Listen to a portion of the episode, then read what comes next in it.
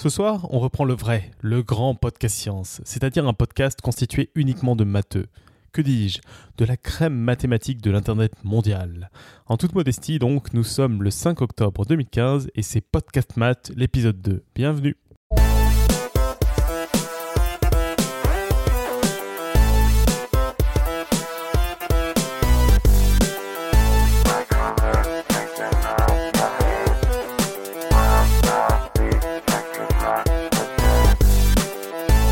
Alors bonsoir à tous. Euh, configuration un tout petit peu spéciale ce soir. En fait, on avait fait une première émission avec euh, MicMat qui s'était passé merveilleusement bien et où on avait toute la crème de la mathématique internet euh, française avec du LJJ, avec du Robin, etc. autour de la table et puis bien sûr d'autres membres du podcast.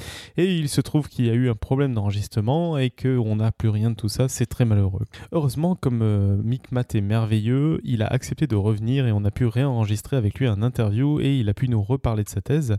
Mais par contre, ben, je suis tout seul avec lui.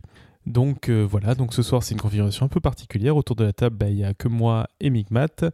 Et au sommaire de l'émission, bah, il y aura y a un interview de Micmat, une quote quand même, parce qu'on a fait les choses bien, un petit rappel sur le quiz du mois, et ce sera tout.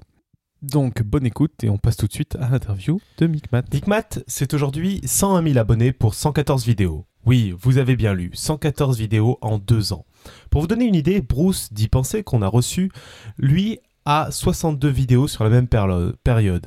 Donc Micmat a une sacrée production. Cette chaîne parle, comme son nom l'indique, de maths. Et comme beaucoup de matheux sur l'internet mondial, Michael a un style bien à lui. Il présente des maths qu'on pourrait appeler traditionnels au sens où on le voit souvent arriver avec des concepts qui paraissent très bien connus, les multiplications, les propriétés des nombres, pi, de la géométrie, etc. Et il arrive finalement à nous surprendre avec des choses particulièrement étonnantes, comme les hexagones, et ou euh, très jolies, comme justement cette fameuse vidéo sur les multiplications.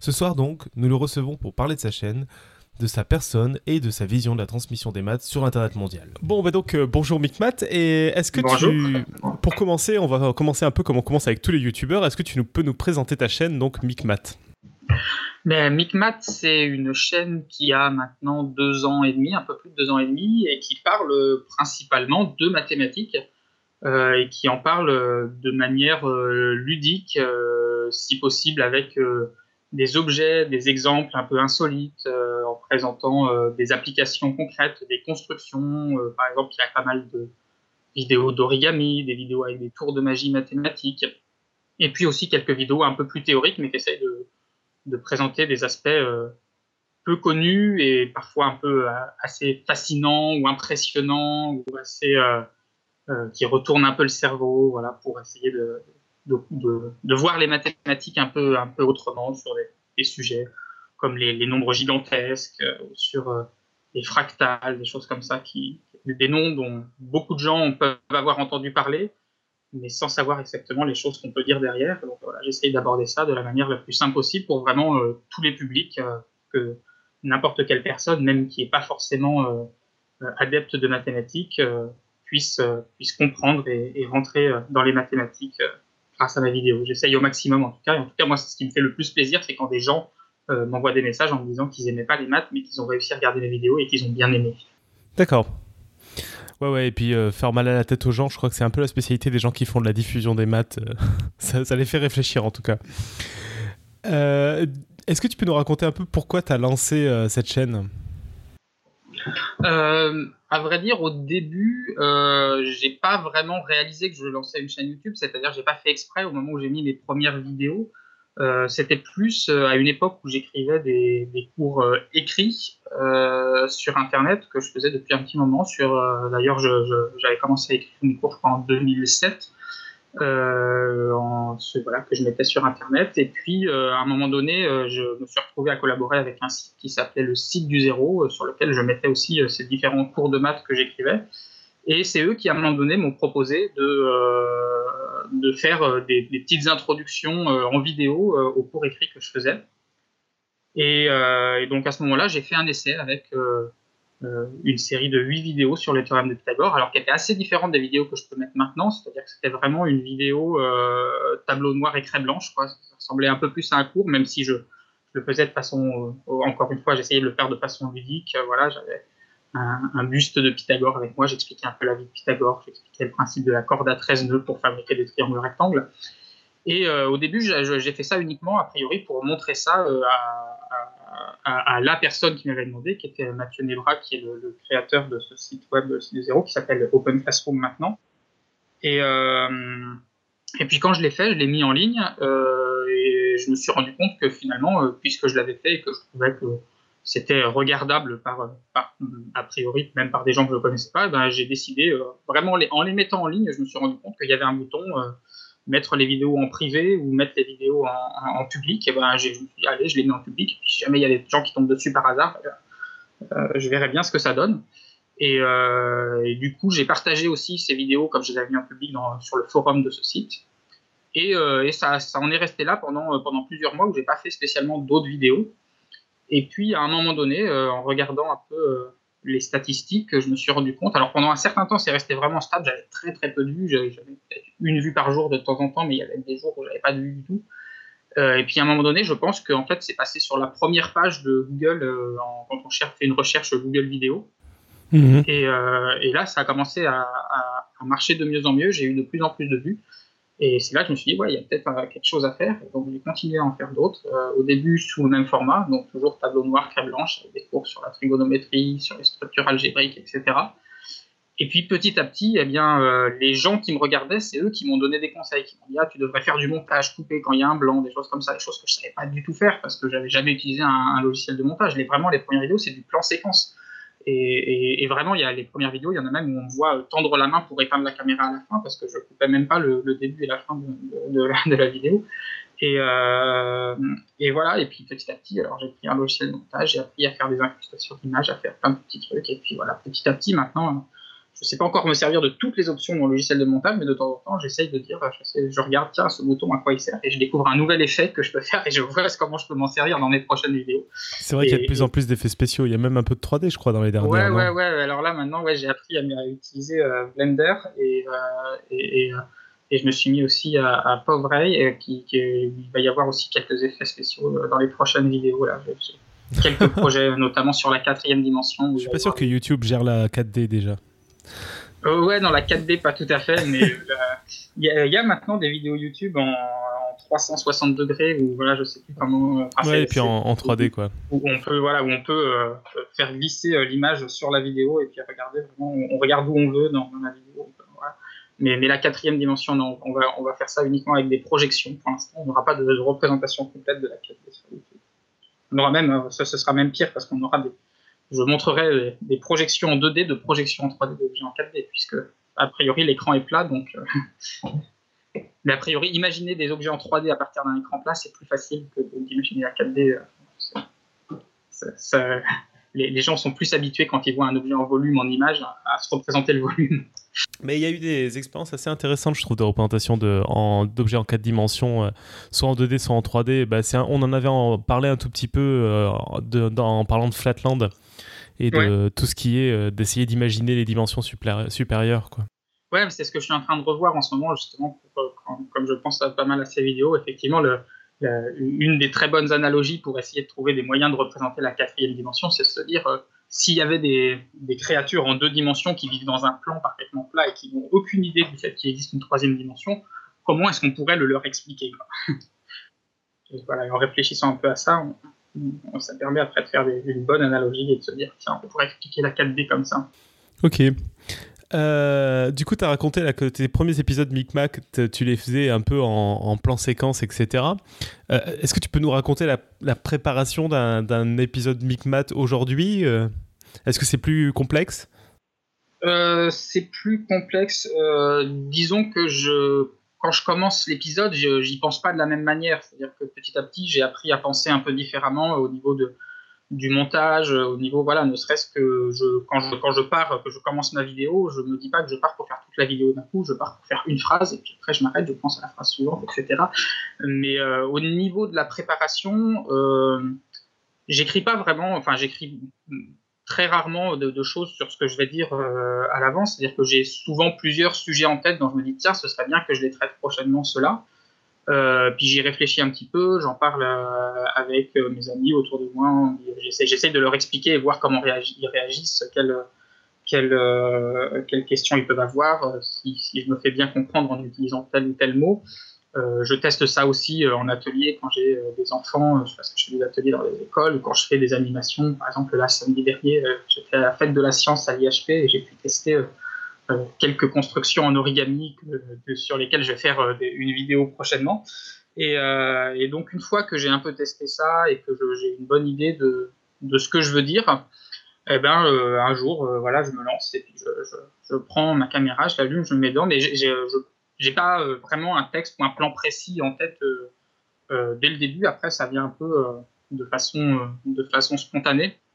Des fois, il y a des choses dont j'avais prévu de parler, puis finalement, j'en parle pas. Puis d'autres choses, j'avais pas prévu, j'en parle vraiment sur le coup au moment du, du tournage. Donc, ouais, je, il y, a, une part euh, de j'y pense quand même à l'avance, mais il y a quand même encore une, part de, spontané dans, la façon dont, je, mène les épisodes. Il y a beaucoup de choses qui se passent dans ta tête euh, en amont, quoi. Ouais, voilà, j'y réfléchis pas mal. C'est marrant parce qu'on en parlait avec Robin et euh, on trouve qu'il y a beaucoup de. On a l'impression qu'il y a beaucoup de matheux qui fonctionnent comme ça. On sait qu'il y en a qui fonctionnent pas comme ça, mais il y en a beaucoup qui ont l'air de beaucoup préparer en amont dans leur tête sans rien écrire ou quoi. Mhm. Mais il y a eu un moment où je me suis, où je, regardais aussi un peu ce que faisaient les autres youtubeurs et où j'écoutais un peu ce qu'ils disaient. Il y en avait pas mal qui écrivaient leur, euh, vraiment le, bah, la plupart, j'ai l'impression. Ouais, et alors il y, a des fois, il y a eu deux trois fois où j'ai essayé de faire ça, vraiment de les écrire, d'essayer d'écrire mes phrases, mais au moment du tournage, j'arrivais pas à le dire avec le bon ton, ça faisait pas du tout naturel, quoi, et je, ça m'allait pas du tout. Et donc finalement, il y a quelques épisodes que j'ai essayé de faire comme ça, puis finalement j'ai fini par abandonner et j'ai arrêté le tournage et puis j'ai repris le tournage une semaine après en ayant jeté tous mes papiers de préparation et puis ça fonctionnait beaucoup mieux. ok. Euh, du coup, tu, tu, tu, parlais là du fait que tu faisais des animations. On va y revenir parce que c'est une de tes particularités assez importantes, mais ça me fait juste réagir. Les gens te reconnaissent maintenant euh, quand tu fais tes présentations? Ouais, de plus en plus. bah surtout, euh, voilà, surtout quand, quand, on fait des présentations dans des endroits où il y a pas mal de matheux. Quoi. Genre, voilà, je parlais tout à l'heure de la fête de la science, euh, j'étais euh, samedi dernier, c'était à l'Institut Henri Poincaré. Et donc, c'est un endroit où on croise quand même pas mal de profs de maths, de, mathématiciens, de choses comme ça. Donc, euh, ouais, il y en a de plus en plus qui viennent me voir.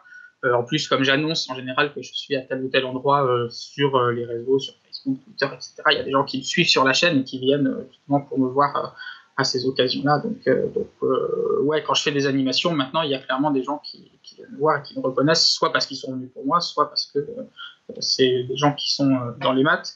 Euh, il y en a aussi de temps en temps qui me reconnaissent dans la rue. ça fait toujours bizarre. C'est la première fois que ça m'est arrivé. Ça m'a un peu traumatisé. Je trouvais ça très très étrange. Je, là, pendant toute une demi-journée après, je, me disais, oh là là, mais si ça se trouve, il y a des gens qui me reconnaissent partout et qui ne me lisent pas. Mais je suis devenu un peu parano pendant quelques jours. Puis après, voilà, bon, je me suis, je me suis détendu. Mais euh, c'est vrai que ça fait toujours assez bizarre de voir quelqu'un qu'on n'a jamais vu de sa vie et qui nous dit bonjour dans la rue. je, te connais, je t'ai vu sur Internet. C'est vrai qu'au début, je n'avais pas du tout conscience de ça. Euh, bah, faut dire qu'au début, quand il n'y a que quelques abonnés, bon, la probabilité d'en croiser est assez faible. Et puis après, ça augmente petit à petit. Et puis, euh, quand, le nombre d'abonnés augmente, on arrive à 1000, 2000, 3000, puis après qu'on passe les 10 000, euh, ça devient un peu abstrait. On ne se rend pas vraiment compte de la proportion que ça représente. Et puis, euh, et puis voilà, quand on se fait reconnaître à un moment donné dans la rue, on se dit, ah ouais, quand même, ça veut dire que maintenant, la, probabilité de croiser quelqu'un qui, qui, regarde la chaîne dans, la rue juste en se promenant au hasard euh, est devenue euh, pas totalement négligeable. Bon, ça, je suis encore relativement tranquille. Hein. Ça m'arrive peut-être deux, trois fois par mois hein, d'être reconnu dans la rue, mais globalement, ça, ça va quand même. T'as pas, pas encore eu l'occasion de faire des conventions ou des choses comme ça, si? Euh, Non, non, non. Pour l'instant, pas. non, non, j'ai pas fait de convention, par exemple euh, je sais pas à quoi tu penses, mais des conventions spécialement de youtubeurs. Ouais, c'est ça.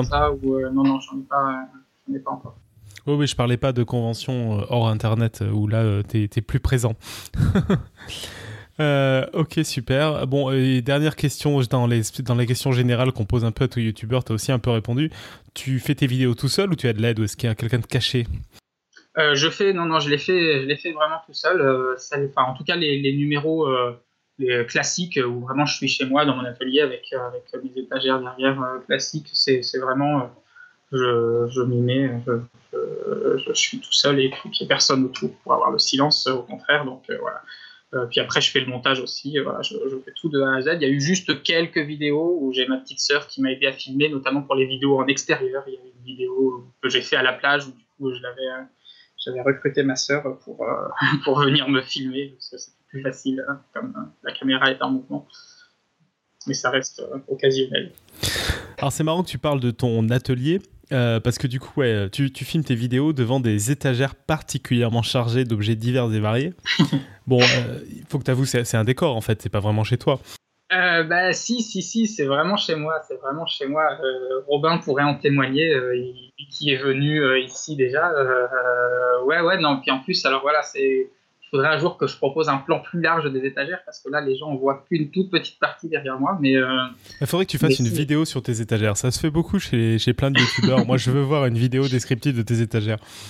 Ouais, c'est faudrait que j'essaye de, mais ça va prendre un temps fou après. Mais ce serait, ce serait une super vidéo de maths en plus, parce que tu aurais plein d'objets à présenter.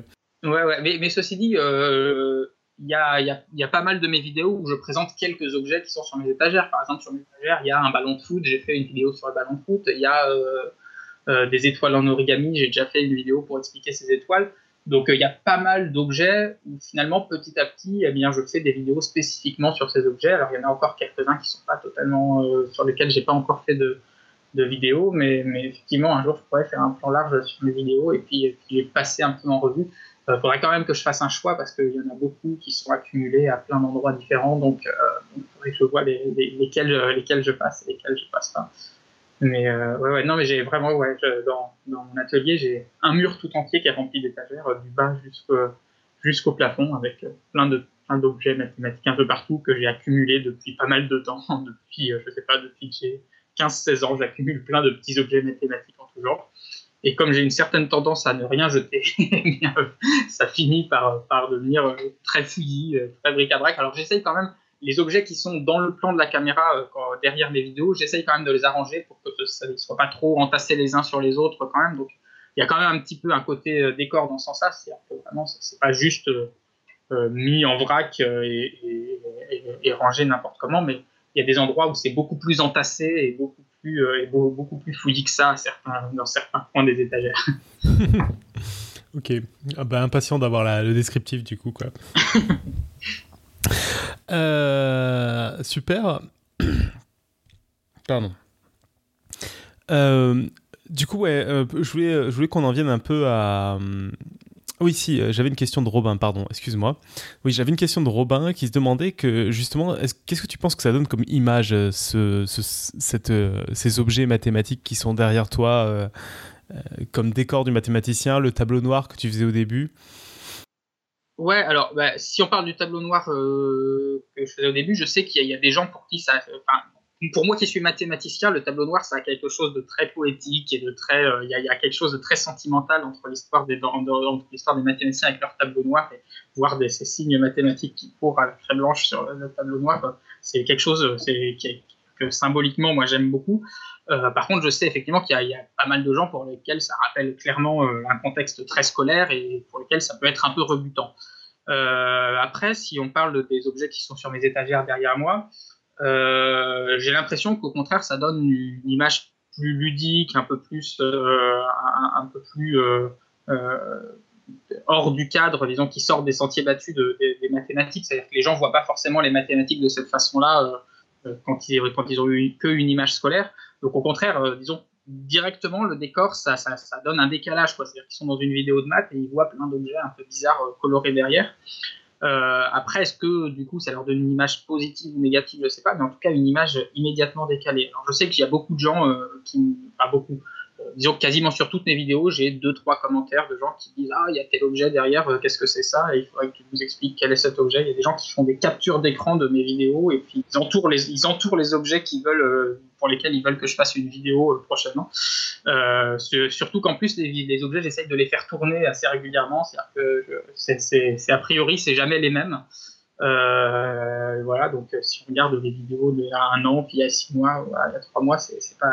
il y en a quelques-uns qui, qui, restent un peu, et puis il y en a certains qui sont renouvelés petit à petit. Je les renouvelle pas tout d'un coup, mais en général, une vidéo à l'autre, il y a toujours un ou deux objets qui ont changé. Et donc, Donc même ceux qui connaissent, qui regardent des vidéos depuis longtemps, ont toujours de quoi regarder un petit peu derrière. Et oui, il y en a qui me, demandent régulièrement ce que c'est. Et bah, pour les retours que j'ai, j'ai l'impression vraiment que ça rend les gens curieux. Après, peut-être pas tout le monde, c'est-à-dire qu'il y en a probablement qui qui attachent pas forcément beaucoup d'importance qui du coup m'en parlent pas. Euh, ceux qui m'écrivent pour m'en parler, c'est ceux que ça a intéressé, ceux que ça a interpellé. Donc j'ai pas forcément, il y, a un biais. Euh, je, ne suis pas au courant de ceux, euh, ceux qui m'écrivent pas et, que peut-être ça intéresse pas. je, je les vois pas. Non, mais, disons euh, que ça, ça, ça, donne aussi une impression du mathématicien ou du qui est un original en fait, qui est pas euh, qui est pas quelqu'un comme nous.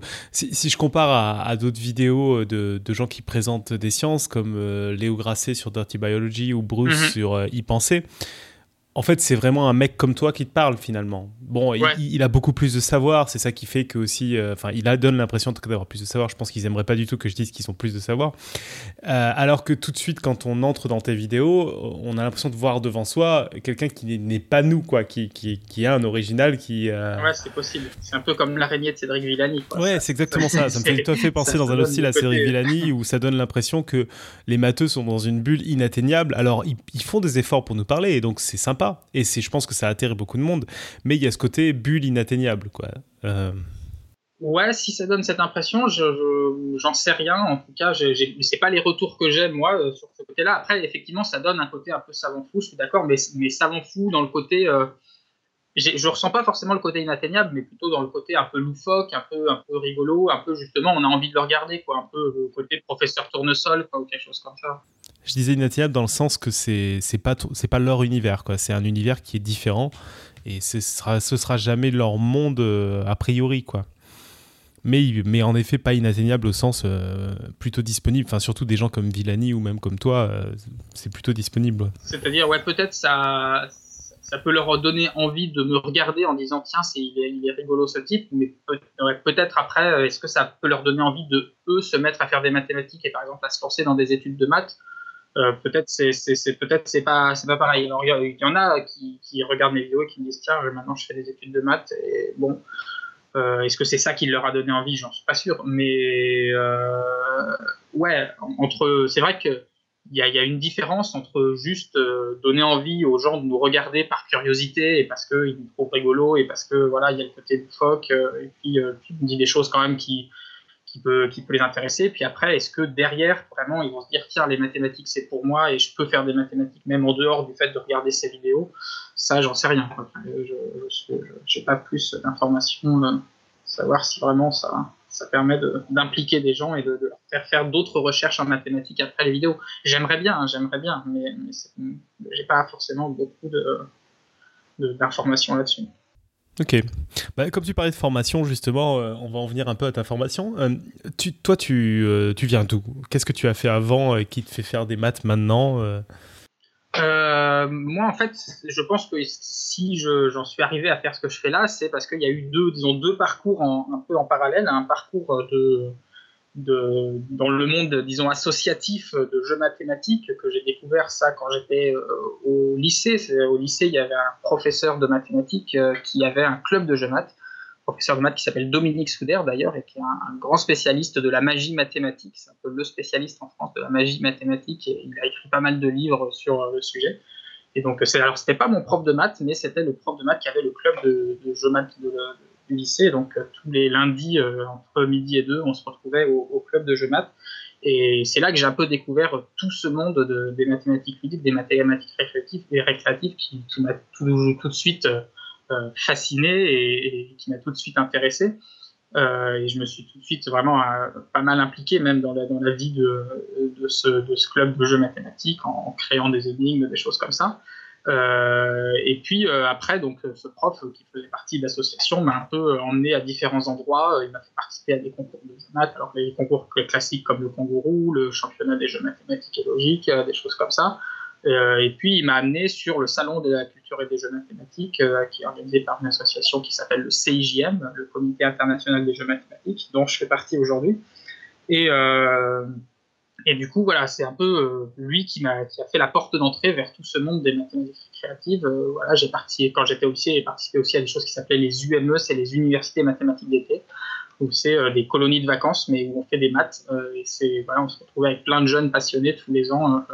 on avait la même passion des maths, le même intérêt pour les mathématiques, disons un peu différente des mathématiques qu'on peut faire dans le cursus scolaire. Et contrairement à l'impression que ça donne, c'est très sympa. Ouais, ouais, ouais, c'était, c'est vraiment, c'est vraiment génial. Comme, enfin, moi, je sais que ça, je me suis vraiment beaucoup épanoui dans ces, dans, ce contexte-là, on comprend vraiment plein de gens, euh, euh, plein de gens euh, qui à la fois aiment tous les maths et qui à la fois sont tous différents. C'est-à-dire peut-être qu'il y a une caricature qui, peut, laisser penser que les matheux c'est un peu tous les mêmes. c'est un peu tous voilà des, des, intellos avec le même caractère, voilà un peu peut-être un peu savant fou, peut-être un peu trop sérieux des fois ou je sais pas, mais en fait voilà quand on croise des communautés de matheux, on se rend compte qu'il y a vraiment de, tout, vraiment tous les caractères, tous les types de personnes qu'on peut imaginer. Euh, voilà, donc, euh, donc en tout cas, c'est ce, premier, euh, premier cursus, disons en quelque sorte, dans le monde associatif avec, avec toutes les associations de jeux mathématiques qui existent depuis longtemps, qui étaient principalement initiées par des, profs de maths à l'époque qui, cherchaient justement à, développer une autre image de leur matière. C'est donc la première la première partie de, qui a fait euh, ce que je suis devenu. Et puis la deuxième, après, c'est les études de maths plus classiques que j'ai menées euh, en, parallèle. Ou vraiment, alors après, euh, après le bac, j'ai fait un parcours maths sup, maths p. Après, je suis rentré à l'école normale supérieure à la rue d'Ulm. Et puis, j'ai fait une, une, thèse en probabilité. Sur des processus aléatoires renforcés. Donc, ça, c'est un processus de prise d'habitude en, en mathématiques, comment est-ce qu'on peut modéliser les prises d'habitude par du hasard. Et, euh, donc ça, cette thèse, je l'ai fait à Marseille, sous la direction de, de Vlada Limic, qui a été ma, directrice de thèse, et c'est aussi euh, euh, un, moment de ma vie où, que j'ai que beaucoup aimé, parce que j'ai vraiment adoré faire de la recherche, parce que quand on fait une thèse, on fait vraiment de la recherche en mathématiques, on trouve des choses euh, nouvelles, on aborde des sujets, on se pose des questions que, que, que personne ne s'est posé avant, ou alors on essaye de résoudre des questions qui ne sont pas encore résolues. Et, euh, et, ouais, j'ai vraiment euh, adoré ça. Et donc à la fin de ma thèse, s'est posé un peu la question qu'est-ce que je fais? Euh, j'aimais beaucoup la recherche. Euh, et puis j'aimais aussi beaucoup voilà tout le côté euh, vulgarisation et, et j'ai pas mal hésité, j'ai pas mal hésité et puis j'ai fini par choisir de, vraiment de la vulgarisation. Ça me semble pas concevable de, de, faire un peu des deux comme ça, parce que la recherche, c'est quelque chose qui vraiment prend à temps plein, enfin même plus qu'à temps plein. On y pense la nuit, on y pense un peu à tout moment de, de sa journée. Il faut vraiment s'obséder pour un sujet pour vraiment pour pouvoir faire de la recherche. Enfin, en tout cas, c'est ma façon de, ma façon de le faire. Je ne pouvais pas penser faire euh, trois jours par semaine de la recherche et trois jours par semaine de la vulgarisation. Euh, et, et, aujourd'hui, vraiment, je regrette pas du tout ce choix parce que je pense vraiment que c'est ce qui me plaît le plus et ce, pour, ce pourquoi je suis le plus fait de, faire la vulgarisation et de, la diffusion, de la médiation scientifique. Je sais jamais exactement quel terme je, je, préfère utiliser.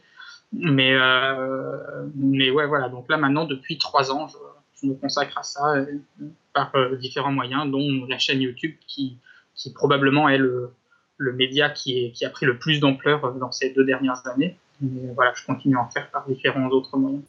Et tu parlais de mélanger les deux, où tu voyais pas trop, euh, tu te voyais pas trop mélanger, enfin de faire de, la vraie recherche mathématique et puis à côté de faire de la, diffusion.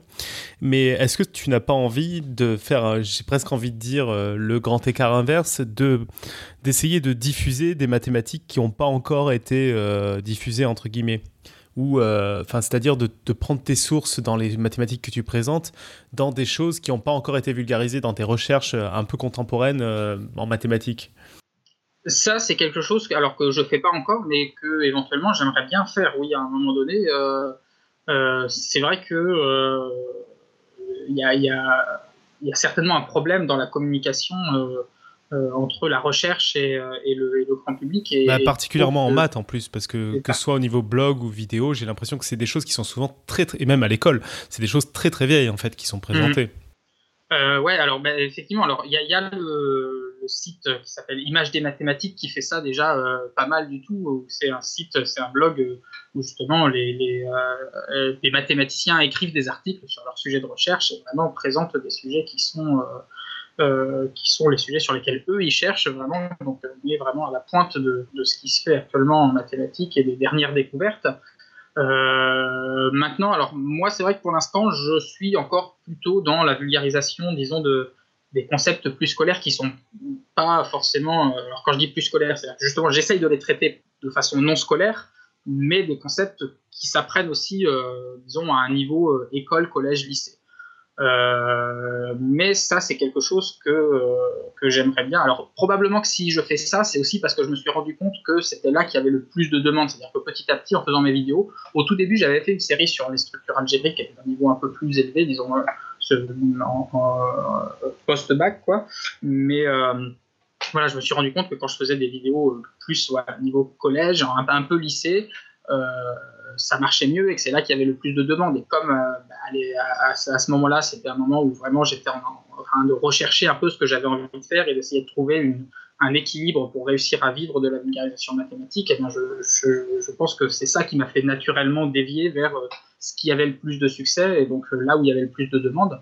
Mais, euh, mais voilà, j'ai encore dans la tête et j'ai encore en idée à un moment donné de, de, faire euh, aussi des choses qui vont pouvoir euh, augmenter en niveau et notamment, alors voilà, peut-être pas tout de suite dans, dans, la recherche directement mathématique, mais des sujets de, disons, de, de post-bac et puis, et puis, après, voilà, effectivement, aller voir directement euh, des mathématiciens, pourquoi pas faire des vidéos avec eux Ça, c'est quelque chose aussi que, j'aimerais bien à un moment donné, comme, peut le faire la chaîne, euh, la chaîne anglophone Numberfield, qui, qui, euh, qui elle, pour le coup, voilà, fait des vidéos aussi de mathématiques en allant voir des mathématiciens et en leur demandant de soit de, parler d'un sujet, même de sujets, de sujets plus simples, mais aussi de leur sujet de recherche, des choses qu'ils ont vraiment inventées.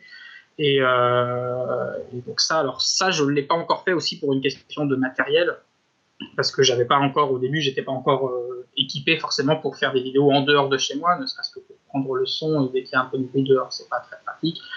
Donc euh, pour l'instant, j'avais pas le, enfin, jusqu'à il y a encore quelques semaines, j'avais pas le matériel pour faire ça. Là maintenant, je commence à m'équiper un peu plus, vu que ça commence à, prendre vraiment une, partie de plus en plus importante euh, dans ma vie et dans mon emploi du temps. Euh, et c'est quelque chose euh, à laquelle j'ai réfléchi, ouais, d'aller voir des matheux et, leur poser des questions, faire des, faire des vidéos avec eux, leur, demander ce qu'ils font quotidiennement, à quoi ça ressemble leur, vie et, à quoi ressemblent les sujets sur lesquels ils recherchent. Ok. tu as, as, évoqué très rapidement le comité international des jeux mathématiques. Je crois que j'aurais réussi à bien le dire. Tu, veux peut-être nous en dire deux mots, nous raconter ce que c'est, ce que ça fait, etc. Je crois que ça fait chaque année un salon des jeux mathématiques. On en fait la pub chaque année dans Podcast Science.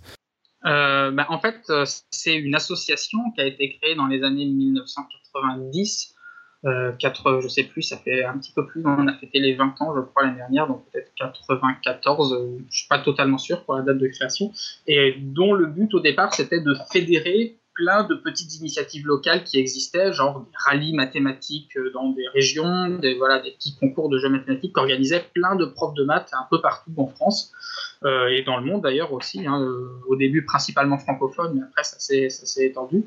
Euh, euh, et, donc voilà, essayer de les rassembler, de mettre des moyens en commun. Et, euh, puis, depuis l'an 2000, effectivement, le gros événement qu'organise ce comité international des jeux mathématiques, c'est le Salon de la culture et des jeux mathématiques, qui a lieu donc tous les ans, fin mai, fin mai, début juin, ça, dépend. Et ça se passe donc place Saint-Sulpice à Paris, où il y a pendant quatre jours 70-80 stands euh, qui parlent de mathématiques de façon ludique. Euh, voilà, c'est une espèce de grande foire aux mathématiques euh, dans, toute sa diversité, avec des conférences de chercheurs, avec avec des stands de construction de, de, figures géométriques géantes, avec des stands de puzzles, de jeux, il y a des compétitions de jeux mathématiques, il y a des, il y a euh, de, toutes sortes de. C'est des étagères en géant, quoi. Voilà, c'est ça. C'est-à-dire que les gens qui sont intrigués par ce qu'il y a sur mes étagères, eh bien, vous, vous allez place Saint-Sulpice et il y a 80 stands remplis de plein d'objets comme ça. Euh, voilà, c'est tout à fait, c'est tout à fait l'idée. Et, donc voilà, ça fait maintenant donc depuis, l'an 2000, donc ça fait faire 15 ans que, que ce salon existe tous les ans.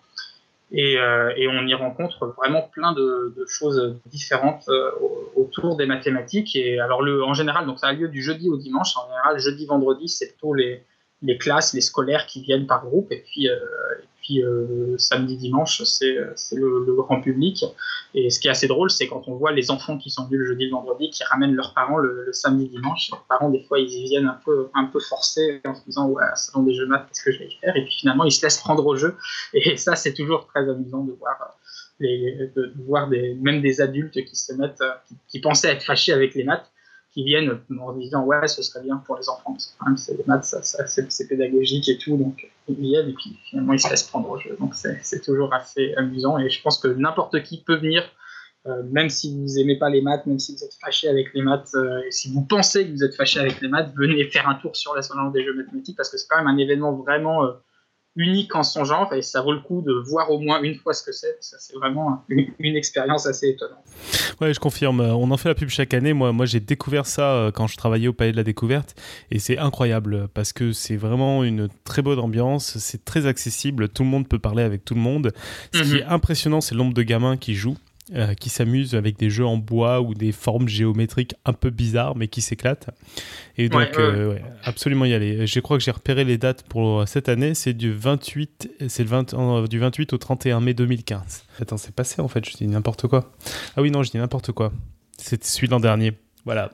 Ah, de toute façon, ce sera à peu près ces dates. je, ne les ai pas là sous les yeux, mais oui, a priori, c'est du jeudi au dimanche. là, je suis en train de regarder. Ce sera peut-être euh, du 26 au 29, probablement. 26 au 29 mai. Ok, place Saint-Sulpice donc. Euh, sous, réserve de, confirmation. À Paris, de toute façon, on vous le rappellera, on le rappelle chaque année, et donc euh, allez-y. Euh, et donc, tu, tu, en parlais très brièvement, mais question qui est de plus en plus importante avec ce YouTube grandissant, qu'est-ce qui te fait vivre? Qu'est-ce qui te fait manger? Ben, Actuellement, alors actuellement, j'ai vraiment il y a, y a, deux, deux, deux deux activités principales, c'est euh, d'une part euh, les vidéos qui maintenant euh, commencent à pouvoir me faire vivre, ce qui n'était pas le cas encore jusqu'à il y a six mois, un an. les vidéos qui font peut-être pas encore la moitié de, mon salaire, mais, qui en font une, bonne partie, peut-être un bon tiers. principalement grâce, à, grâce au site de financement participatif Tipeee. C'est un site sur lequel je me suis inscrit et où les gens qui me suivent peuvent me faire des dons voilà, pour m'encourager à continuer et pour financer voilà la création de, ces vidéos. Euh, voilà, et, puis euh, l'autre partie, c'est les activités et le, travail que je peux faire justement pour différentes associations où, où je fais des ateliers dans les écoles. Alors justement, pour le CIJM qui organise le salon, je fais aussi des activités dans des écoles, en activités périscolaires dans des écoles à Paris, où voilà, on fait donc, après la classe dans des écoles, on prend des groupes d'enfants et puis on fait un atelier de manipulation mathématique où on fait principalement de l'origami, euh, des euh, donc voilà, réfléchir à la géométrie par l'origami, des tours de des tours de magie mathématique et logique, essayer de, faire voir euh, comment on peut faire des tours de magie avec les nombres en manipulant des cartes, des choses comme ça. et puis je travaille aussi pour une autre association qui s'appelle Science Ouverte, avec laquelle, euh, donc justement, dans, principalement sur un projet qui a été initié par Robin euh, il y a euh, cinq ans maintenant, si je ne me trompe pas. Il, me semble que c'est ça qu'il avait dit la dernière fois que j'ai vu. Mais où là, du coup, ce sont des ateliers qui ont lieu pendant, pendant la période scolaire, où on vient en classe avec, avec les, les professeurs et on fait des ateliers de recherche mathématique dans les classes, où c'est-à-dire qu'on essaye de, poser des questions le plus ouvertes possible. Ce n'est pas des cours où, on arrive et puis on sait déjà où on va.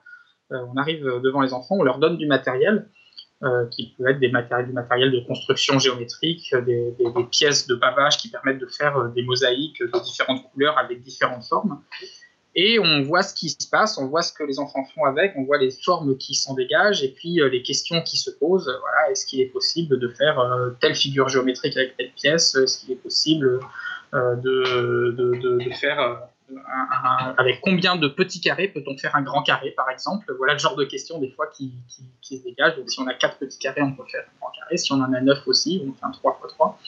Puis pourquoi est-ce que ce serait pas possible avec 5, 6, 7, 8 Essayer de les faire raisonner là-dessus? Alors là, c'est des enfants qui sont euh, relativement petits, c'est-à-dire c'est euh, euh, les plus petits qu'on a, c'est des grandes sections, et puis après, principalement après CP, CE1, et puis un peu de CE2. On va un peu jusqu'au CM2, mais sinon voilà, c'est plutôt la, partie les, plus jeunes de, de l'école primaire et un petit peu de maternelle. Ok. Et Science Ouverte, on avait un podcast qu'on a enregistré chez eux, si vous avez envie d'écouter quel genre de sujet ils, ils, font. Mais très sympa, ouais. Bon, alors on va avancer un peu euh, dans, ce que tu fais. Euh, tu as une autre particularité par rapport au, monde des youtubeurs, c'est que là où la plupart des youtubeurs se contentent d'un site avec des notes d'émission euh, d'un blog, toi tu as un site assez complet avec même des expériences à réaliser dans le navigateur. Je crois que comme beaucoup, je l'ai découvert avec les multiplications où on pouvait jouer à faire des figures assez psychédéliques. Euh, donc tu disais tout à l'heure que c'est ton tu avais, déjà ce site avant de faire des vidéos et tu vois comment maintenant ces deux activités tu essaies de les lier ou de faire une vidéo à chaque article de, lier des vidéos à chaque article de ton site inversement ou, euh, ou pour toi c'est deux choses différentes? En fait le site c'est il n'y a, pas forcément de, de, de ligne éditoriale actuellement.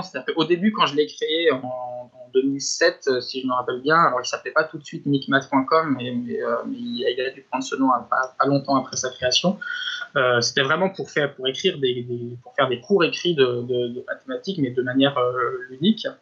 après, ça a un peu, s'il est un peu tombé à l'abandon, justement, à un moment donné où je, parlais tout à l'heure du site du zéro, j'ai transféré les cours que j'écrivais sur mon site, sur le site du zéro, parce que là-bas j'avais une audience bien plus grande, donc ça, ça permettait de, de, rendre mes cours plus visibles. Et puis aujourd'hui, le site, euh, mon site, eh c'est un peu une sorte de, bric-à-brac euh, sur lequel je mets un peu tout ce que j'ai envie de mettre. Donc euh, je mets notamment, donc je mets mes vidéos et puis je, je mets aussi voilà donc ces petites applications, mais vraiment au fur et à mesure où j'en ai besoin. Alors l'année dernière, j'avais lancé des, défis mathématiques, voilà, c'est-à-dire des petits jeux. Alors si j'avais lancé ça, c'était justement parce que euh, ce que je trouve dans les dommages avec euh, mes vidéos, c'est que, euh, en tout cas, ce qui est incomplet avec mes vidéos, c'est que les gens regardent les vidéos, mais sont finalement relativement passifs devant ces mathématiques. Or, ce qui est intéressant avec les mathématiques, c'est vraiment quand on les pratique, quand on essaye de, les vivre, de les manipuler, de faire de, la recherche avec. Et donc, voilà, l'idée de ces petits défis, c'était de dire, bah, je, je vais lancer des questions ouvertes avec une petite application interactive sur laquelle les gens peuvent chercher. Et, euh, et puis, euh, comme ça, euh, et je donne pas la solution, c'est vraiment. Et d'ailleurs, il y a plusieurs fois où j'ai lancé les défis sans avoir la solution moi-même.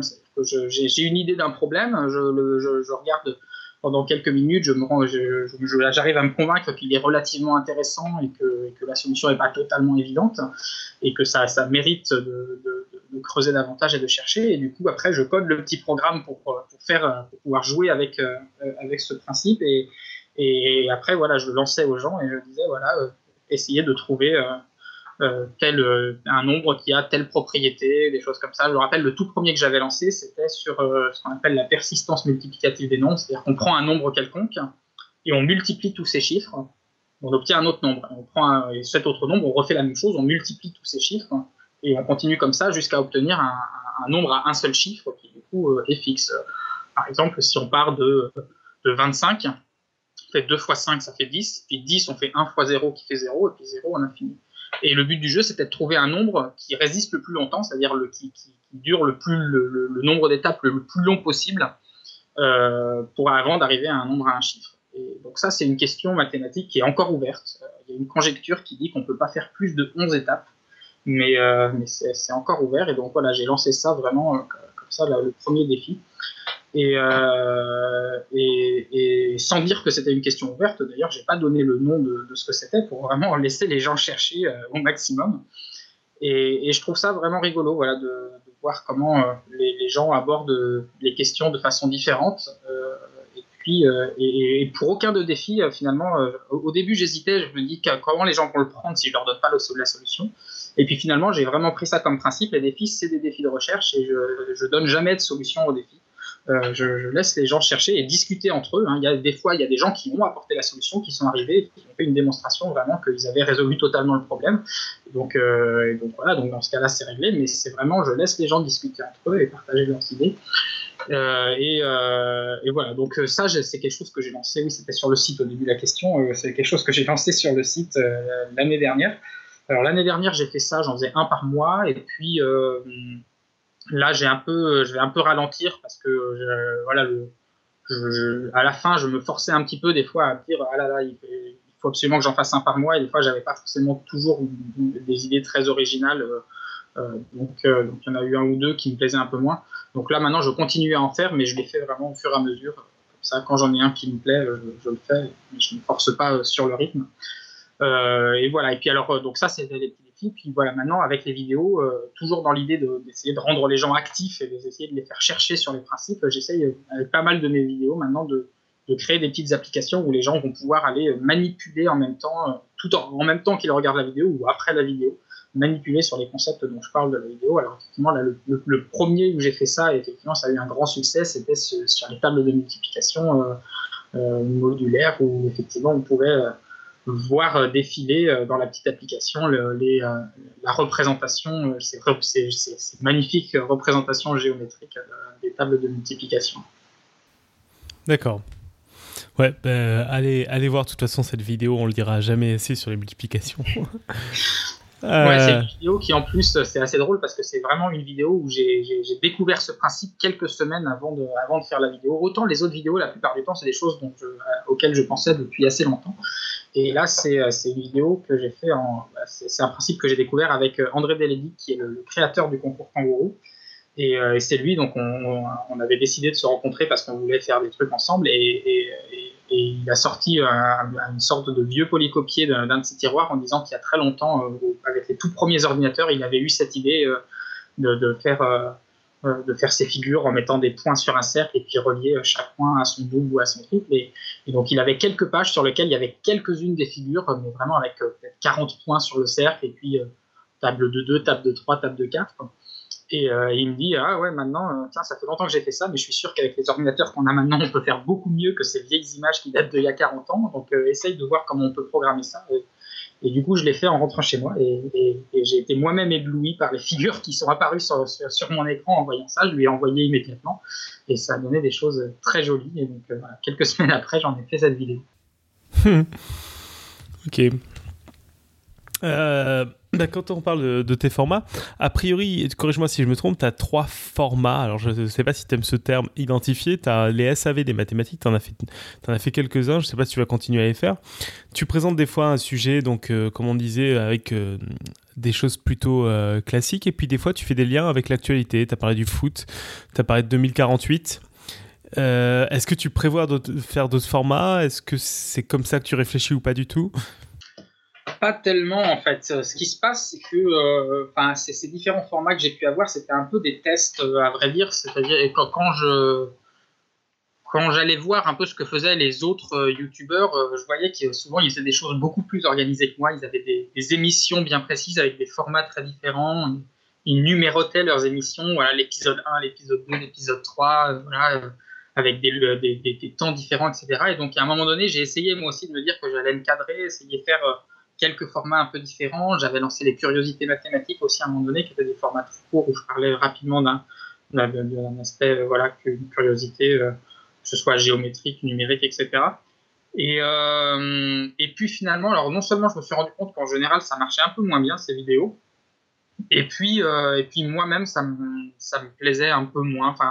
Je pense que j'aime bien être, libre et le côté me mettre un format trop cadré, me limiter dans le temps, me limiter sur le format, sur la façon dont, je, vais, euh, je vais parler des choses, sur le, ton avec lequel je vais parler, c'est quelque chose qui ne correspond pas très bien. Euh, le, D'ailleurs, le, sous-titre de la chaîne, MicMath, c'est euh, bric-à-brac mathématique et j'aime bien ce côté bric-à-brac qui correspond aussi aux étagères qu'il y a derrière et puis le côté vraiment euh, je, un, peu fouillis, voilà, il y a un peu de, tout dans tous les sens. Il y a une vidéo sur l'origami, une vidéo sur un, aspect un peu plus théorique, sur les tables de multiplication, etc. Et, puis voilà, et quand, une vidéo dure deux minutes, parce que, parce que ça ne mérite pas d'en parler plus, elle dure deux minutes, et puis quand elle dure euh, un quart d'heure, vingt minutes, elle dure un quart d'heure, vingt minutes. Mais euh, ouais, j'ai fait ces essais, mais c'était vraiment, c'est quelque chose qui me, sur lequel j'ai pas spécialement accroché et je pense que, genre, je ferai plus spécialement de formats comme ça et que maintenant je ferai vraiment des vidéos euh, à l'unité euh, comme ça et puis chacune euh, chacune adaptée à ce que je veux dire plutôt qu'adaptée à un format que je me suis fixé à l'avance.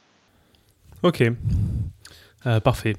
Euh, je, me rappelle, euh, j'ai oublié une question de Allo Vieux Forteur qui nous avait posé une question dans, dans la chatroom.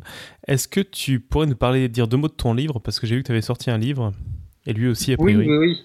Euh, c'est un livre qui est sorti il y a deux ans, trois ans maintenant, je sais plus, euh, qui est aussi en rapport avec le salon des jeux mathématiques dont on parlait tout à l'heure, puisque dans le salon des jeux mathématiques, j'ai fait partie pendant quelques années de l'équipe du rallye mathématique de Paris, alors qu'il y a eu le dernier jour euh, du salon, donc le dimanche, où tous les ans, donc on préparait un parcours euh, pour, euh, pour des équipes euh, assez familiales. voilà, on le, ils venaient sur le salon le, dimanche matin, on leur donnait une enveloppe avec des énigmes à l'intérieur, avec différents lieux de Paris à visiter, avec d'autres endroits où ils pourraient récupérer d'autres indices, etc.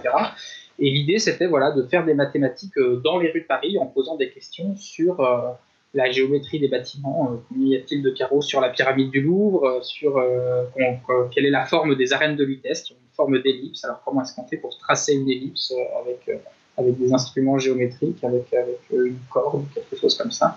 Euh, donc oh, ça faisait un petit moment qu'on avait accumulé pas mal d'énigmes comme ça sur la ville de Paris et que finalement ces énigmes elles étaient, elles étaient dans un tiroir et puis et, et, restaient sans vraiment être visibles et sans vraiment, sans vraiment être réutilisées après avoir été utilisées juste une fois lors d'une épreuve du rallye. Euh, et donc, euh, une année, alors au début, ça a commencé en se disant, tiens, on ferait bien un recueil des, euh, des de, ces énigmes. Et puis à ce moment-là, je pense que ça faisait pas très longtemps que j'avais lu le théorème du perroquet de Denis Gage, qui est une sorte d'aventure, de, roman policier mathématique comme ça. Et je me suis dit, tiens, est-ce que, est-ce que j'écrirais pas une sorte de petit roman d'aventure où je réutiliserais ces énigmes et donc euh, voilà, j'ai inventé une petite histoire où les personnages partent à la recherche d'une sorte de société secrète euh, et doivent, euh, pour essayer de l'atteindre, résoudre quelques énigmes. Et donc, alors au début, j'avais prévu un, un, scénario très simple, c'était les héros doivent résoudre un certain nombre d'énigmes et quand ils les ont résolus, ils, ils, sont acceptés dans, dans, cette société secrète et, et, et, c'est fini. Et puis finalement, en, l'écrivant, je me suis laissé prendre au jeu. Je me suis rendu compte que mon scénario de départ était très, euh, très monotone et pas très passionnant. Et j'ai vraiment beaucoup aimé écrire ce livre. Et du coup, il y a plus de, suspense et d'aventure que, que, ce premier scénario très basique.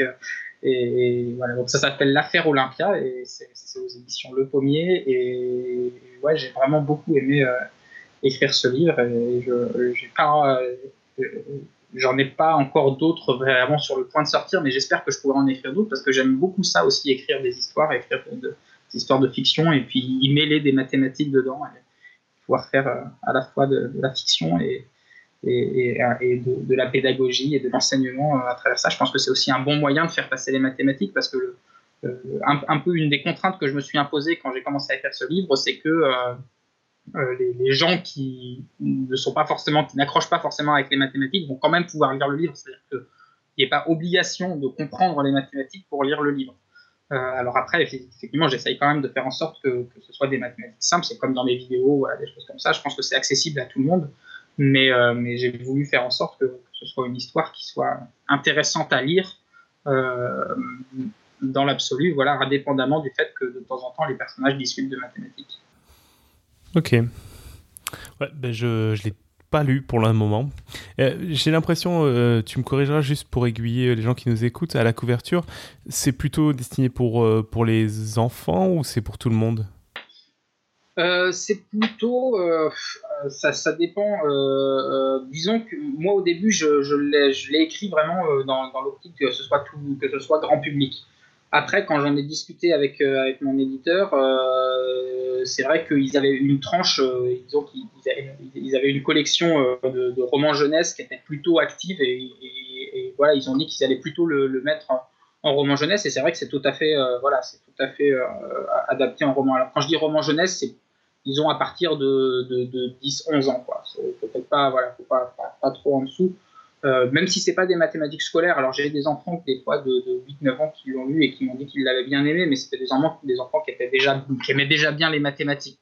Il n'y a pas de mathématiques scolaires, il n'y a pas besoin d'avoir des connaissances spécifiques pour, le lire, mais il faut quand même, euh, il y, a quelques moments où il faut un petit peu réfléchir.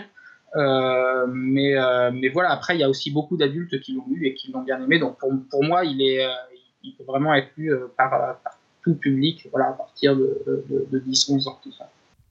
Ok. Euh, bon, on va parler un peu de, de, tes copains et de tes sources d'inspiration. Euh, qui c'est que tu regardes sur YouTube? Oh, je, regarde, euh, je, crois que j'en regarde de plus en plus. parce qu'il y en a tellement qui apparaissent. à l'époque où j'ai commencé, c'était vraiment le tout début des, des, des chaînes YouTube voilà, un peu culturelles, scientifiques. Euh, et puis euh, là, maintenant, il y en a de plus en plus. J'en découvre euh, tous les jours. L'autre jour, c'est assez rigolo parce que justement, en me promenant dans la rue, j'ai croisé quelqu'un qui, regardait ma chaîne, qui m'a connu, qui m'a dit ah, Je viens juste de lancer une chaîne YouTube justement sur, sur le corps humain. Et, donc, ça, ça je, je, peux même lui faire de la pub parce que j'ai été voir depuis et c'est un bon début. Je trouve que ses premières vidéos sont pas mal du tout. Ça s'appelle Accord Parfait, ça, son émission. Alors, accord en deux mots, A accent grave, corps C-O-R-P-S, parfait. Et euh, donc euh, voilà, pour la dernière chaîne que, que j'ai un peu découverte. Euh, sinon, bah, les, dans, les, dans les grands classiques, alors si je parle déjà des maths, il y a évidemment LGJ, que, que, dont, je regarde toutes les vidéos, qui a d'ailleurs, on en a sorti une nouvelle là aujourd'hui, ou hier, je sais plus, je l'ai regardé aujourd'hui en tout cas, mais elle. Moi je l'ai vu aujourd'hui aussi. Sur, sur les diagrammes de veine. Qui Sachant qu'aujourd'hui ne veut pas dire grand chose dans un podcast, mais, mais aujourd'hui. Oui, voilà, aujourd'hui, 12 octobre 2015.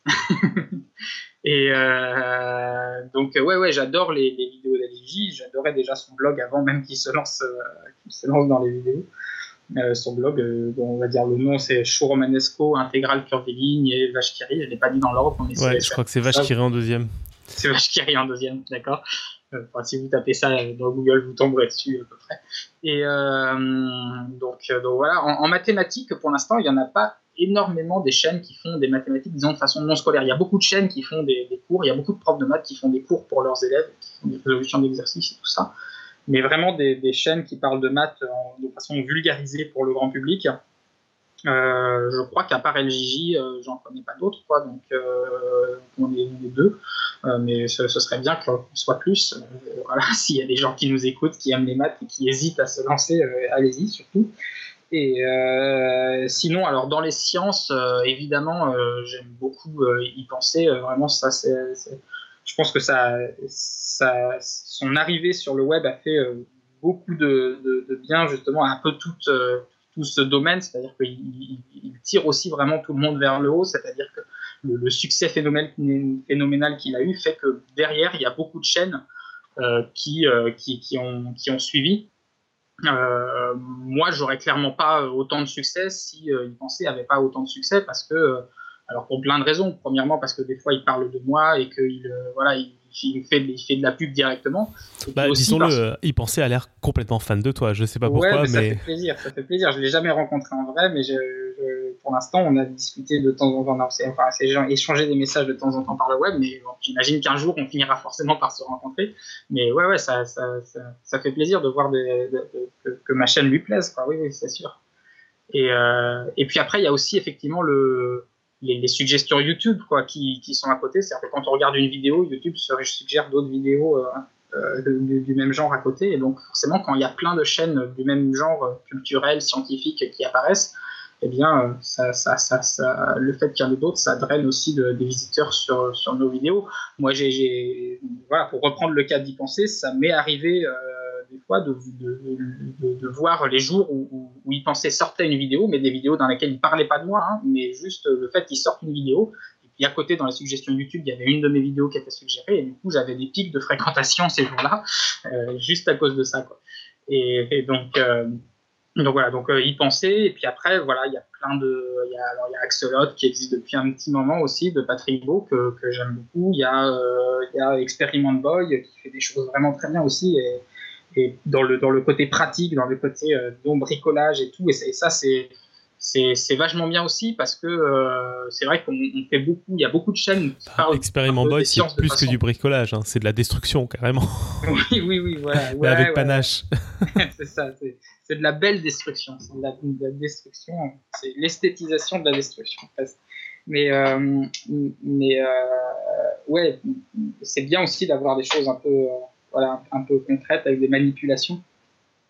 Euh, et puis voilà, bon, je ne vais pas tous euh, les citer parce qu'on a ouais, tellement, ça en fait pas mal déjà. beaucoup d'Earthy Biology, Nota Bene qui fait de, de l'histoire, parce que voilà, même en sortant des, des sciences, après, voilà, au, niveau culturel, euh, dans, dans, les chaînes culturelles, il y en a beaucoup. Alors, ben, par contre, je peux citer il, y a, disons, deux, je connais principalement deux plateformes, il y en a peut-être d'autres que je connais pas, mais si tu en connais d'autres, tu dis, il y a, il y a la vidéothèque d'Alexandrie, qui est justement une plateforme qui regroupe plein de, plein de vidéastes culturels au sens large. et on trouve vraiment plein de, plein de choses très bien. Et puis, euh, et puis la deuxième, c'est vidéosciences, où là, c'est plus spécialisé dans les sciences. Euh, et, euh, voilà, encore une fois, on voit se multiplier en ce moment des, vidéos. On, en découvre. Moi, j'en découvre toutes les semaines des nouvelles, des nouvelles, des nouvelles chaînes, de, nouvelles personnes qui se lancent dans les vidéos et, on trouve qu'ils sont vraiment de mieux en mieux. Et je pense aussi que le fait qu'il y ait déjà eu des gens qui, depuis plusieurs années, ont expérimenté ça, les gens qui se lancent maintenant ont déjà vu un peu ce qui se faisait, donc, euh, arrivent aussi avec peut-être des choses un peu plus, euh, un peu plus abouties, même presque dès, le début du lancement de leur chaîne. Mm-hmm. Et en audio, tu écoutes des choses un peu ou pas?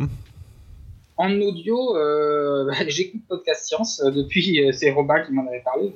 je travaille avec Robin, tiens, je fais partie d'une équipe qui fait Podcast Science. Ah, c'est bien qu'il en parle parce qu'il en parle pas souvent à l'extérieur. Ah oui? Non, on se moque de lui parce qu'il a cité le blog d'LGJ, mais même pas Podcast Science dans son dernier bouquin. Et euh, mais sinon, c'est vrai que non, pas, pas énormément. Pas énormément. Je, pas, euh, Mais ceci dit, euh, avant moi-même de faire la chaîne Micmac, j'écoutais, je regardais pas spécialement beaucoup de vidéos non plus. alors peut-être aussi parce qu'il en existait moins à l'époque. Euh, mais même, il en existait en anglophone, des choses comme ça que, que je regardais pas beaucoup. Euh, presque ce qui me fait plus regarder des vidéos maintenant, c'est aussi pour voir un peu la façon dont fonctionnent les autres, les, idées qu'ils peuvent, qu'ils peuvent avoir. Euh, et, des fois, je me surprends quand je regarde des vidéos à plus regarder la façon dont ils le font que vraiment le fond de ce qu'ils expliquent. Ça m'est arrivé deux, trois fois, ça, comme ça, de, de regarder une vidéo et puis et puis à la fin de la vidéo, je me dis, mais zut, de quoi il a parlé là? Parce que j'ai regardé tel montage, comment il faisait, euh, comment il faisait la transition d'un endroit à un autre, etc. Et puis je, à force de regarder, je me dis, ah tiens, ça c'est une bonne idée d'utiliser tel ton, d'utiliser tel effet, voilà. Et, puis, euh, et puis je, du coup, je rate un peu le contenu des fois, et donc je regarde la vidéo une deuxième fois. Mais, euh, mais c'est vrai que sinon, j'avais pas forcément avant vraiment de, commencer, j'avais plutôt la, culture de, l'apprentissage par l'écrit, c'est-à-dire que je lisais des livres, je lisais éventuellement des cours écrits, des PDF, des choses comme ça sur, sur Internet. Mais le fait d'aller vers des médias euh, tels que la vidéo ou le, son, c'est quelque chose euh, à laquelle j'étais pas habitué moi-même. D'accord. Euh, euh, juste, euh, l'heure avance, alors on va, on va tâcher d'aller vers les dernières questions. Tu parlais là de, de livres qui t'inspiraient. Tu en as quelques-uns à nous conseiller. Tu peux nous parler vite fait de tes sources d'inspiration?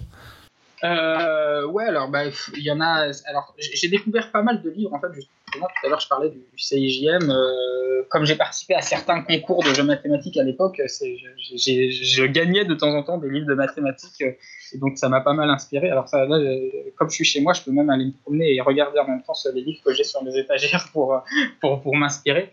Euh, parmi les tout premiers livres qui m'ont donné envie de de, faire des maths, en tout cas que j'ai aimé dans la, vulgarisation mathématique. Il y a les livres de Raymond Smulian, euh, qui lui est logicien, qui lui est un mathématicien, justement. C'est vraiment là encore une fois un côté euh, directement euh, du producteur au consommateur, c'est le mathématicien qui vulgarise ses travaux. Alors il y a notamment le, premier livre de lui que j'ai eu dans les mains, c'est le livre qui s'appelle Quel est le titre de ce livre? Quel est le titre de ce livre? Donc voilà, sur des paradoxes logiques et justement voilà, le livre la, question euh, est, sa propre réponse. Euh, après, j'ai découvert assez rapidement aussi euh, les livres de, Martin Gartner, qui lui vraiment, je pense, c'est la référence hein, dans, le, monde des mathématiques récréatives, qui a tenu pendant je sais plus combien d'années, 20 ans, 30 ans, je je, sais plus, la rubrique des, mathématiques récréatives dans, dans, le scientifique américain. Et du coup, il y a, alors, il y a beaucoup de, de livres de, qui, qui, justement compilent un peu ces rubriques. Euh, et puis euh, différents autres livres. Mais, c'est vrai qu'aujourd'hui, c'est difficile de parler de mathématiques récréatives sans parler de choses dont a déjà parlé Martin Gartner avant. il, a tellement, euh, il a tellement épuisé plein de sujets euh, enfin non, il les a pas épuisés parce qu'on peut toujours, on peut toujours aller plus loin, mais disons qu'il les a tous au moins abordés euh, un peu euh, au début. C'est très difficile de trouver des nouveaux sujets qui n'ont pas déjà été abordés par Martin. Notamment, euh, voilà, a, enfin, dans mes vidéos, il y a beaucoup de sujets dont je parle et dont il a parlé avant. Je, parle je pense aux hexaflexagones, notamment, le cube de Soma, les choses comme ça. Le jeu de Hex, c'est, aussi partie des gens qui ont popularisé ce jeu. Mhm. Euh, donc, et puis, alors voilà, il a écrit des, tonnes et des tonnes de livres. Hein. je ne sais plus combien il a d'ouvrages au total, mais c'est vraiment très productif. Euh, après, dans les plus récents que je peux lire, euh, il y a y, a un auteur que j'aime bien qui a sorti quelques livres récemment, c'est Marcus de Sautois, qui a écrit notamment, voilà, je suis en train de regarder, les deux que j'ai, c'est la symphonie des nombres premiers et la symétrie. je sais qu'il en a sorti un autre récemment, mais je l'ai pas encore lu. Mais là, pour le coup, alors lui aussi, il est mathématicien et c'est vraiment un livre sur un thème particulier où il raconte un peu l'aventure d'une découverte mathématique, en partant du début et puis essayer de vraiment euh, vulgariser euh, euh, voilà, ça. après, il y, a, bon, y a des livres de, Jean-Paul Delahaye, par exemple, aussi, qui sont très bons, qui, lui aussi cumulent, enfin, il y a aussi des livres qui, cumulent différentes rubriques qu'il peut, peut, écrire, et puis d'autres livres qui sont vraiment consacrés à, un thème en particulier. Euh, je regarde, il y a aussi des livres de Ian Stewart euh, qui, qui, sont pas mal. Euh, je pense notamment à Mon cabinet de curiosité mathématique, qui est une compilation là aussi de plein de petits thèmes, plein de petites rubriques très courtes qui évoquent, qui sont soit une énigme, soit une, petite anecdote sur l'histoire des maths, soit voilà un concept mathématique expliqué rapidement. et puis, et puis peut-être un dernier, le beau livre des maths de, de, de Pickover, euh, Clifford Happy Cover, je suis en train de regarder, et voilà, qui lui était vraiment un très joli livre avec euh, euh, chaque double page, en fait, il y a une page avec une grande image, une très jolie image, et puis à côté un petit descriptif d'un concept mathématique. C'est classé par ordre chronologique. Donc ça part vraiment des mathématiques chez les animaux. pourquoi est-ce qu'on peut, comment on démontre que les fourmis peuvent compter leurs pas, et puis jusque en leur mettant des échasses. Hein. C'est la réponse, en mettant des échasses pour allonger leur, pas, comme ça on voit qu'elles font bien le même nombre de pas et elles vont trop loin avec des échasses. Et, euh, et jusqu'à certains problèmes plus récents, hein, euh, je pense à la théorie des jeux, je sais plus là ce qu'ils démontrent dedans, mais je crois que comme la résolution du jeu de dames, des choses comme ça. Hein, voilà. Ok, Bon, on va conclure. Alors j'ai deux questions pour conclure. D'abord, pour les gens qui ne te connaissent pas, quel épisode tu commences pour, euh, préférer que, tu préfères pour commencer ta chaîne? Ah, je pense que euh, probablement celui qui a eu le plus de succès actuellement, et je pense que c'est vraiment, euh, moi, c'est un de mes épisodes préférés aussi parce que voilà, c'est celui dont j'ai parlé tout à l'heure, celui qui que j'ai découvert le plus récemment, c'est celui sur l'étape de multiplication que, que j'aime vraiment beaucoup, et qui je pense pour commencer, c'est une bonne porte d'entrée pour tout de suite euh, être étonné et être émerveillé par des trucs euh, étonnants euh, tout en restant sur des concepts simples. tout le monde connaît l'étape de multiplication, donc je pense que tout le monde peut, comprendre de quoi il s'agit et puis on tombe sur des images auxquelles on ne s'attend pas. Et puis un autre que j'aime bien, c'est celui sur le principe du parapluie, qui pour le coup quand on est matheux, on aime bien faire des rapprochements entre différentes idées, un peu, euh, voilà, qui semblent n'avoir aucun rapport. Des fois, on a différentes théories. On, dit tiens, on, a l'impression qu'il y a des choses qui fonctionnent pareil là-dedans et là-dedans, mais ça a l'air d'avoir rien à voir en même temps. On parle pas de la même chose. Là, là, c'est de l'algèbre et là, c'est de la géométrie, et pourtant, on a l'impression qu'il y a une idée en commun. Et puis, euh, à un moment donné, on se rend compte qu'avec un certain point de vue, eh bien, on arrive à on arrive à, à, les rassembler, on arrive à faire une seule théorie de deux théories qui semblaient n'avoir rien à voir.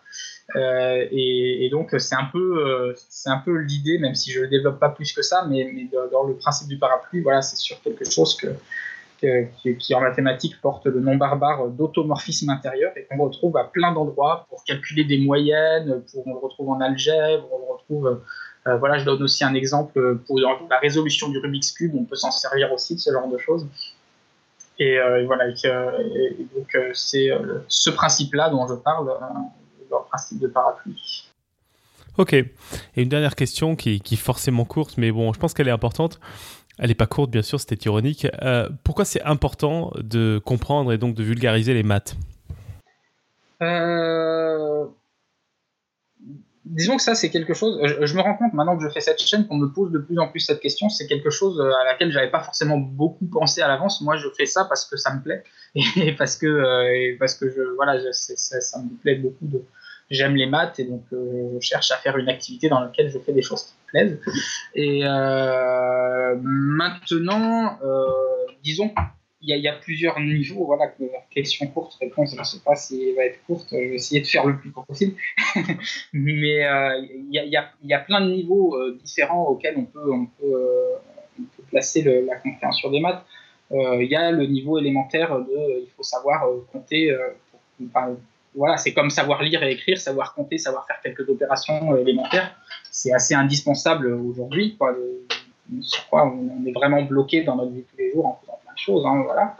Maintenant, euh, c'est vrai que ça, c'est des connaissances très très élémentaires en mathématiques, euh, qui, datent même avant, euh, avant les, Grecs, avant l'Antiquité. C'est vraiment les, trucs de base de, comptage.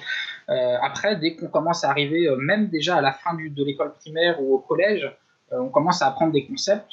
Donc clairement, beaucoup de gens n'ont plus vraiment besoin, n'ont plus vraiment besoin dans leur vie de tous les jours euh, alors là, il y, a, plusieurs façons de, justifier ça. Enfin, je ne sais pas si ça justifie, c'est-à-dire qu'après, voilà, il faut aussi se poser des questions sur qu'est-ce qu'on apprend à l'école, est-ce que c'est vraiment nécessaire ou pas. Disons que pourquoi est-ce qu'il faut apprendre les mathématiques au-delà de ce qui est strictement nécessaire?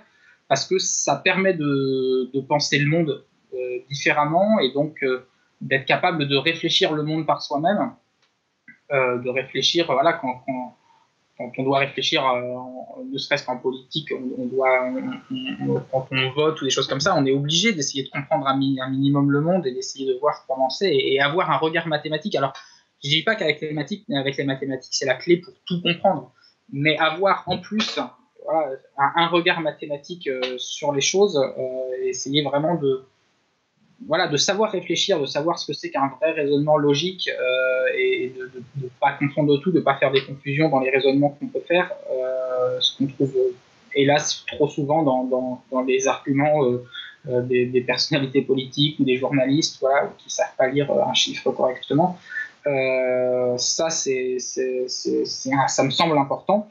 Et puis après, il y a le, le le, dernier niveau, qui est peut-être le niveau que je préfère moi, c'est c'est que juste quand on. Euh, euh ça revient à ce que je disais au début, c'est que les mathématiques, c'est comme la plupart des sciences, c'est quelque chose de passionnant en soi.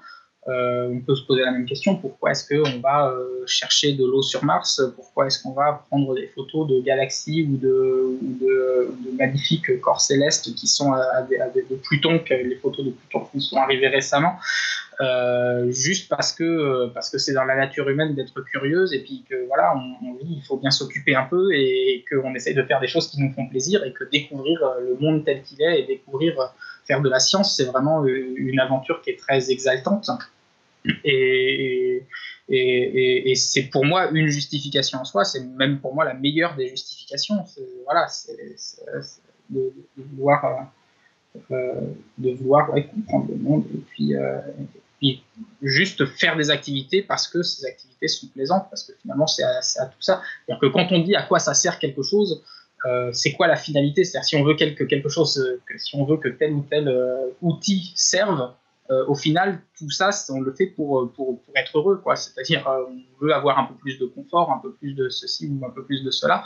Si finalement on trouve une activité qui coûte pas trop cher et qui nécessite pas beaucoup de matériel comme les mathématiques et qui permet de, prendre du plaisir comme ça juste en réfléchissant et en, s'émerveillant avec des concepts, eh ben finalement c'est tout gagné quoi. Il n'y a pas besoin d'aller chercher beaucoup plus loin.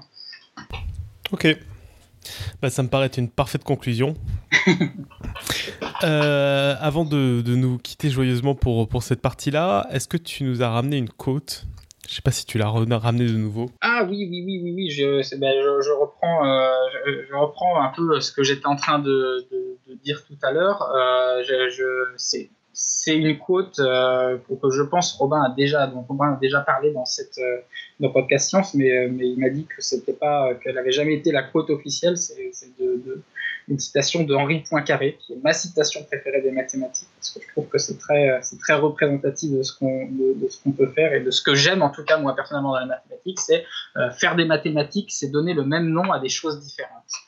Et quand je disais tout à l'heure, oui, quand je parlais du théorème du parapluie, enfin du, du, de la vidéo sur le principe du parapluie, c'est ça qui est toujours très exaltant quand à un moment donné on a une idée qui se débloque et qu'il y a une sorte de jubilation à découvrir que deux trucs dont on pensait que c'était différent, en fait, c'est deux points de vue différents sur la même chose. Et ça, c'est toujours un grand moment euh, pour, pour, pour un, dans, dans, dans, la vie d'un cerveau, c'est un grand moment d'avoir ces petits éclairs, qui, qui, qui, ces, ces, éclairs de compréhension et ces, ces, voiles qui se lèvent sur, sur, certains, sur certains aspects de, de la pensée et des mathématiques. Bah ouais, c'est euh, enfin c'est même pas les plus grandes découvertes mathématiques. J'ai l'impression qu'elles font, elles appartiennent à, cette catégorie-là, quoi. Ou quand ouais, oui, alors ça pourrait s'étendre à la science en général, quoi. Mm, mm. C'est ça. Quand Newton découvre qu'une pomme qui tombe, c'est pareil que la lune qui tourne, c'est un peu toujours la même idée. Ouais, j'avoue que la référence est parfaite. Écoute, super, ça me paraît très bien. Alors euh, maintenant, nous allons passer au quiz du mois. Euh, comme vous l'avez peut-être pu l'entendre lors de notre épisode de rentrée, pour ceux qui étaient là, euh, Alan relance les bons vieux quiz. Pour la prochaine émission Roue Libre, le nouveau nom des freestyles, il répondra à la question Il faut boire 2 litres d'eau par jour, un faux ou un tox? Alors, qu'en pensez-vous? On vous demande pas une réponse bien détaillée, hein. il suffit d'envoyer des histoires, des anecdotes, vos, avis sur la question, c'est tout ce qui nous intéresse. Alan se charge de la réponse officielle. Donc je répète la colle, il faut boire 2 litres d'eau par jour, un faux ou un tox. Donc pour conclure, ben, allez regarder la vidéo de multiplication de Migmat, je pense que j'en ai suffisamment parlé. Et sinon, pour ce qui est de cette émission, pensez à bien répandre sur l'internet mondial cette émission sur SoundCloud, Facebook, Twitter. Euh, Facebook, bref, euh, par tous les moyens de communication que vous pouvez imaginer et surtout par les plus originaux. Nous on se retrouve la semaine prochaine pour parler de la, du sujet de thèse de Micmat, de Michael. Et d'ici là, que servir la science soit votre joie. Ciao